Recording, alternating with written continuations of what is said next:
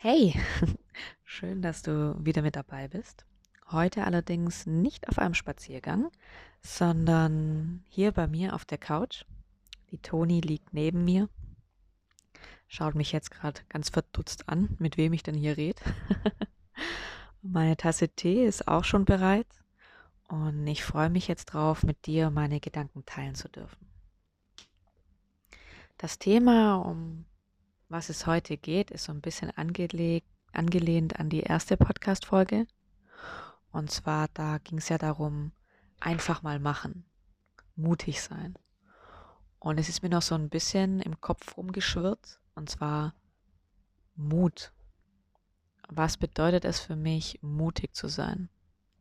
Wer ist für mich mutig und bin denn ich ein mutiger Mensch? Früher hätte ich hätte ich es gleich verneint. Ich hätte mich jetzt nie als sonderlich mutig bezeichnet, weil ich kein Mensch bin, der laut und öffentlich seine Meinung sagt. Die nicht vorne von der Menschenmasse steht und ihre Meinung kundtut und zu der auch steht. Oder ich bin niemand, der andere Menschen das Leben rettet. Und ich habe Mut immer mit, mit was Lautem verbunden, mit was Öffentlichem.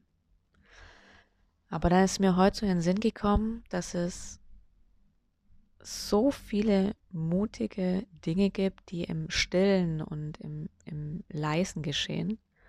Und dazu gehören auch die richtigen Entscheidungen zu treffen.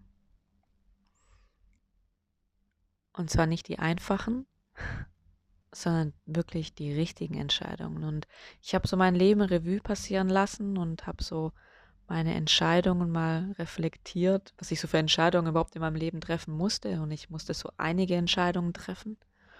Und ich kann sagen, dass ich nie aus der Angst heraus gehandelt habe und immer mutige Entscheidungen getroffen habe.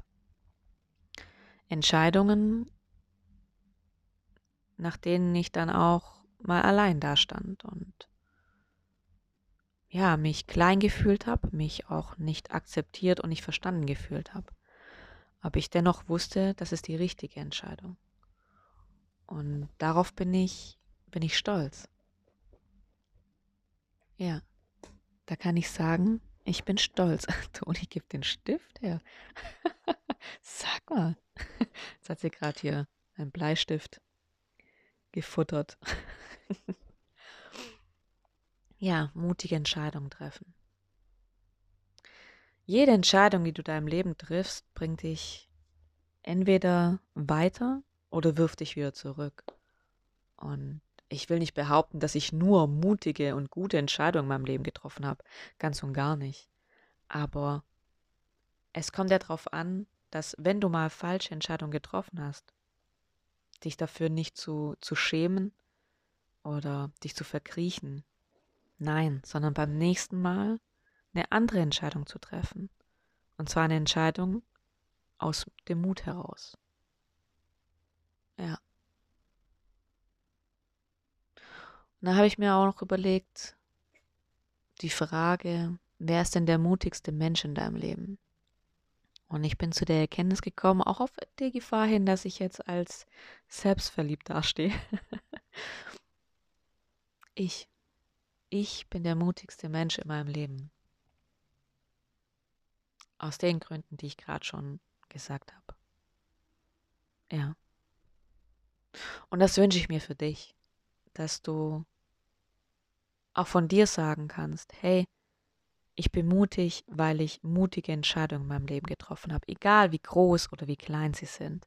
Das waren die richtigen Entscheidungen für dich und für dein Leben.